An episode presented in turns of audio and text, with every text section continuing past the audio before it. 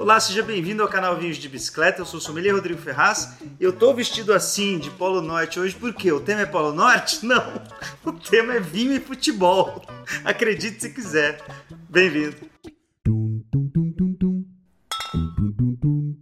É sério, hoje o tema é vinho e futebol. Tá bom, começa com futebol, depois descamba pro vinho, mas é uma história legal, curiosa do mundo dos vinhos e é uma história que sem querer, foi bem despretensiosa ali, mas acabou mudando uma região portuguesa de vinhos e vocês vão entender, só que tem que acompanhar a historinha então ao longo desse vídeo. Só antes de eu começar essa história, eu vou abrir essa garrafa porque ele precisa respirar bastante. Vamos lá.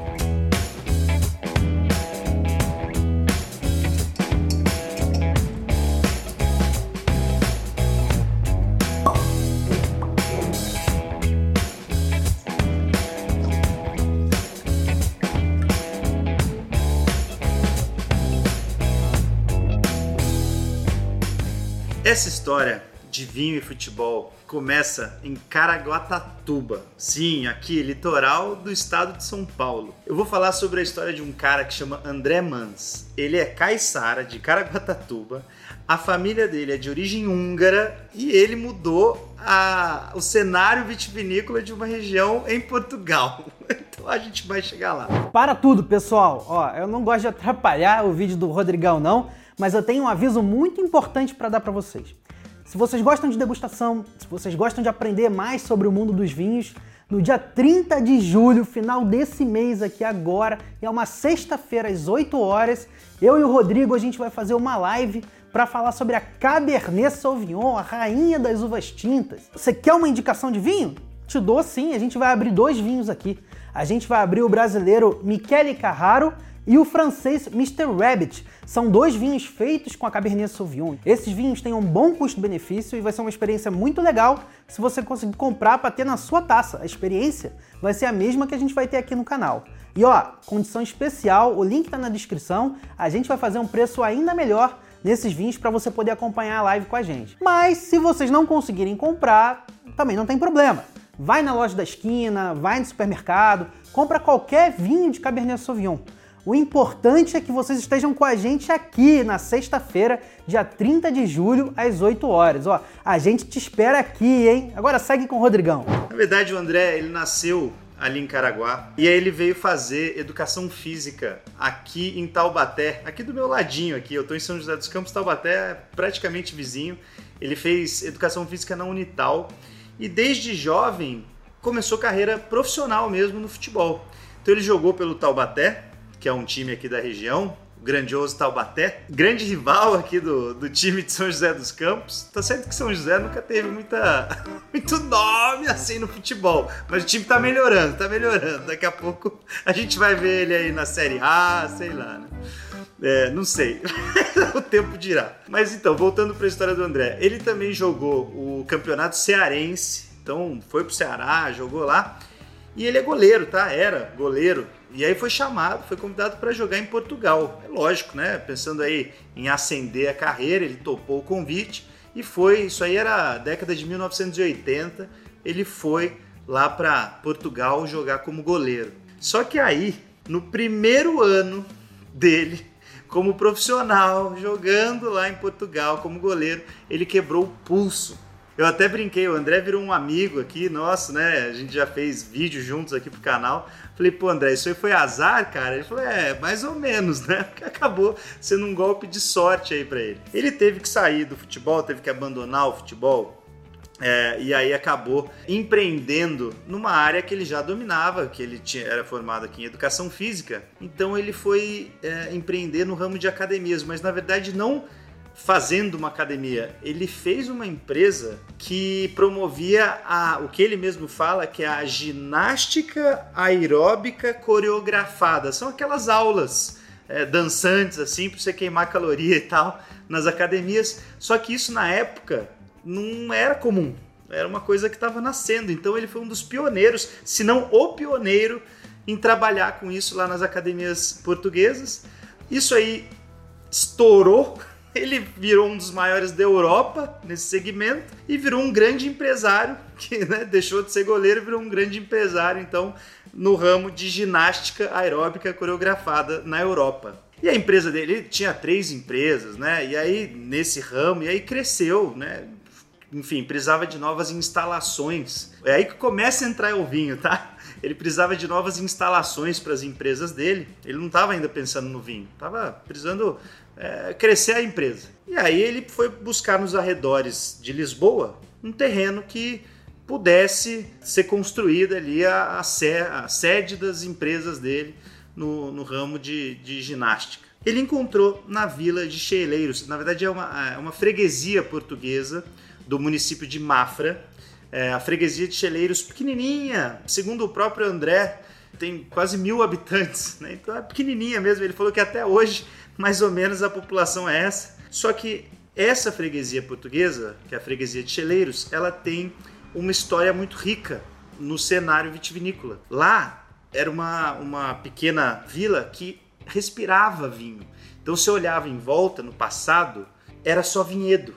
Era vinhedo, vinhedo, vinhedo. nos pequenos morros, assim, que né, no entorno dessa vila, eram só vinhedos. Ele falou que existiam grandes lagares de vinho, eram dezenas de lagares de vinho para guarda de vinho ali no centro dessa freguesia de Cheleiros. Então era uma cidade que vivia em torno do vinho.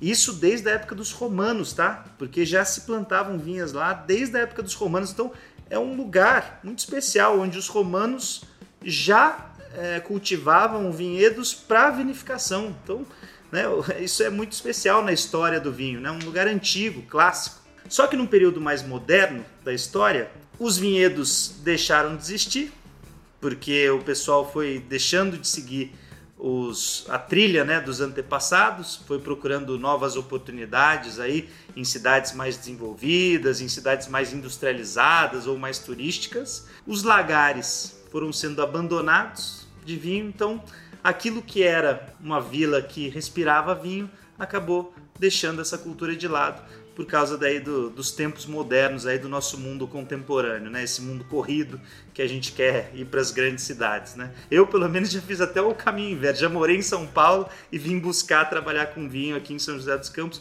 algo que seja mais a minha cara, vamos dizer assim, né? Algo que eu, que eu tenha mais o bem-estar aqui mais próximo do verde e de uma vida menos acelerada, né? Então o André chegou lá na, na Vila de Cheleiros e achou uma propriedade de 5 mil metros quadrados, uma propriedade grande, que estava, segundo ele próprio, quase abandonada lá, que chamava Pomar do Espírito Santo. Ó, o nome desse vinho aqui, Pomar do Espírito Santo. É o nome da propriedade mesmo.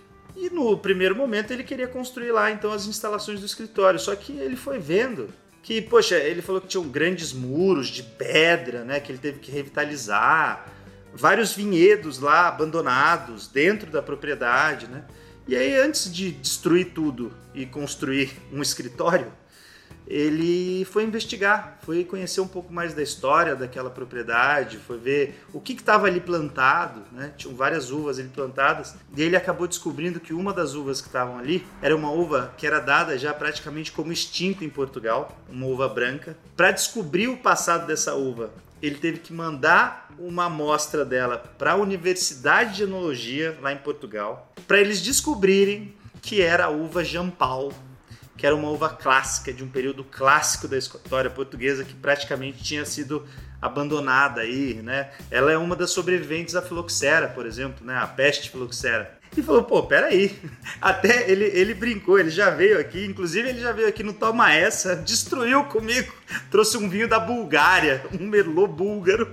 O André é um amigo, abraço aí pro André, tenho certeza que ele vai assistir esse vídeo. Ele falou, não, peraí, não, não vou destruir tudo isso aqui, isso aqui é um pedaço da história, às vezes da humanidade, né? Não é só a história portuguesa, é uma história da humanidade, uma uva praticamente extinta. Ele falou que tinha uns senhores lá de cheleiros, mas falou, não, corta isso aí, corta isso aí, porque é uva velha. E ele falou: não, eu vou, vou fazer, vou vinificar. Ele foi buscar ajuda no, num primeiro momento. Ele decidiu vinificar ali as uvas que estavam no quintal dele, né? Basicamente no quintal ali da, da propriedade. Ele decidiu vinificar mais para um consumo mais próprio, para os amigos, né? Ele fala que ele faz um estilo de vinificação egoísta. Ele brinca disso, porque ele fala primeiro ele faz o vinho para ele, depois ele faz para os amigos dele, depois ele vende. Foi assim que nasceu, na verdade. Ele começou a fazer pequenas produções ali mais para consumo próprio e só que aí, amigo, o terroir dele era fantástico, né? Para produção de uvas, e isso virou um negócio, né? Virou a Mans. Ele não faz muito vinho ainda, a Mans tem uma, uma produção bem artesanal, assim, que eu gosto bastante desse estilo. Ele já extrapolou o terroir de cheleiros, ele já faz hoje na Península de Setúbal, tem um vinho que ele faz lá que chama Contador de Histórias é, que eu gosto muito, até porque eu me considero um contador de histórias, então, mas eu gosto muito do vinho que ele faz na Península de Setúbal, ele faz no Douro também. Eu recomendo os vinhos Mans. Tem vários também no, aqui na loja da Vinhos de Bicicleta no e-commerce. Vou deixar o link aí para vocês no descritivo do vídeo. E aí isso aí virou um negócio para o André. Ele começou a, a, a, fazer essa, essa vinícola, né, a construir a Wine com a essência dele e com a essência daquilo que ele tinha resgatado ali da história de Cheleiros. O que que fez isso? Mudar novamente a cidade, porque aquela cidade pacata, que tinha abandonado praticamente a cultura do vinho ao longo dos anos, começou a voltar a respirar vinho. Então no Castelo de Mafra tem lá os vinhos da Mans, né? É, que a produtora chama Mans Wine. Foi um resgate de uma história que ele começou a fazer sem querer na vila de Cheleiros, né? Hoje, a propriedade que seria o escritório, na verdade, é a vinícola, né? Então não, não teve escritório que nada, virou uma vinícola. A Manswine, ainda bem, André, muito obrigado por ter feito isso, né? Esse, esse projeto, esse resgate ao passado e fazer essas maravilhas. Hoje eu trouxe o vinho que eu enviei no clube, que é o vinho feito lá no, no vinhedo original, né? Tanto que ele chama Pomar do Espírito Santo porque ele é feito lá nessa propriedade que iniciou tudo isso. Ele é 2016 e é um corte de Turiga Nacional, Aragonês e Castelão. Ele tem 12 meses em barrica de carvalho francês com topo americano, vinhaço, assim. Eu adoro. Tem uma intensidade de fruta, a cor dele já é um pouquinho mais intensa, é um rubi mais intenso. O halo já está mais acastanhado aqui, né? Porque é 2016, tem passagem por barrica e é um vinho com, com uma complexidade de aromas assim muito interessante. Eu até coloquei aqui na cartinha é, fruta negra madura, toque de flores secas e especiarias. É o que eu mais sinto aqui mesmo. É uma fruta madura bem intensa, fruta negra madura bem intensa. E aí com esse toque mesmo floral que vem muito da Turiga Nacional, é uma coisa muito clássica dessa uva, a Turiga Nacional. E o, as especiarias também dá para sentir aqui no fundo, assim, uma pimentinha preta, um, um anis estrelado, uma, uma canela, assim, mas bem, bem de fundo, assim, no vinho. Vamos ver na boca como que ele é. Nossa, é... Eles fazem um trabalho muito bonito lá. Vinícola artesanal, tanino extremamente macio, um vinho elegantérrimo, assim, muito bacana. Para quem quiser conhecer os vinhos da Manza, eu indico. Além da história ser curiosa, os vinhos são muito bacanas. Legal, né? brasileiro Caissara, de família húngara, a família do André de origem da Hungria. Goleiro que não deu certo porque quebrou o pulso, aí ficou famoso lá como empreendedor de ginástica. Comprou uma, uma, uma propriedade numa vila que tinha abandonado praticamente essa vocação aí para os vinhos e acabou reestabelecendo isso lá. Então, um brazuca que fez história e uma história bonita e importante lá em Portugal. Esse vídeo foi para você, André, e para todo mundo aí que está nos assistindo que gosta de uma boa história. Se você curtiu, compartilha aí com a galera, manda pelo WhatsApp aí pro pessoal. Deixa seu like aqui no vídeo. Se você ainda não é inscrito no canal, se inscreve, porque para a gente continuar contando essas boas histórias, essas histórias curiosas, improváveis, aqui no canal Vinhos de Bicicleta.